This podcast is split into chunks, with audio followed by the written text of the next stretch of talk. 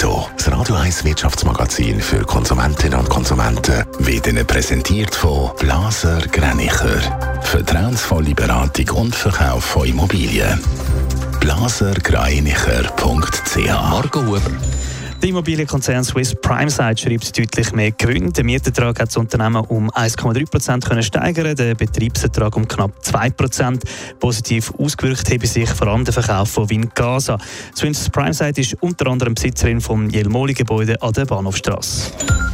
Das Schokimuseum von Gaillet verzeichnet einen Besucherrekord. Fast eine halbe Million Menschen haben letztes Jahr das Maison du Chocolat im friburgischen Bruck besucht. Die meisten Besucherinnen und Besucher kommen aus der Schweiz. Gaillet ist die älteste Schokimarke aus der Schweiz. Der amerikanische Unterhaltungskonzern Disney weist bessere Quartalszahlen aus als erwartet. Im letzten Quartal hat Disney 23,5 Milliarden Dollar Umsatz gemacht. Der Gewinn ist mit rund 2,15 Milliarden auch höher ausgefallen. Unter anderem habe Disney die Verluste der Streaming-Plattformen im Rahmen behalten.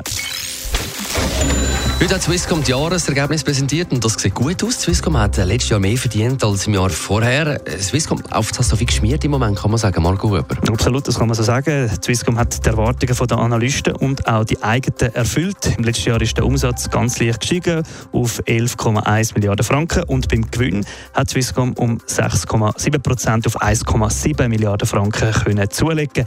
Es sei ein erfreuliches Resultat, sagt der Swisscom-Chef Christoph Aschlimann. Wir haben einen stabilen Umsatz auf Konzernstufe. Wir sind gewachsen im Betriebsergebnis und im Reingewinn.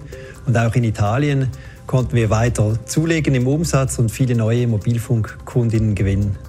Ein bisschen weniger gut ist es für Swisscom bei den Telefon- und bei den Internet-Abos gelaufen. In den nächsten Monaten wird Swisscom das Glasfasernetz weiter stark ausbauen. Was verspricht man sich davon? Bis Ende 2025 sollen fast 60 Prozent der Schweiz mit der Glasfasertechnik erschlossen sein.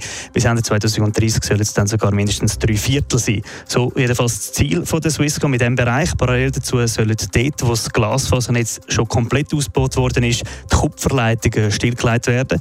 Zum einen, weil Glasfaser deutlich deutlich effizienter ist. Außerdem bräuchte das Kupfernetz sehr viel Strom, nämlich etwa 100 Gigawattstunden pro Jahr. Das entspricht etwa dem Verbrauch von einer Stadt mit 20.000 Einwohnern. Darum können Swisscom so massiv Strom sparen. Netto, das Radio 1 Wirtschaftsmagazin für Konsumentinnen und Konsumenten.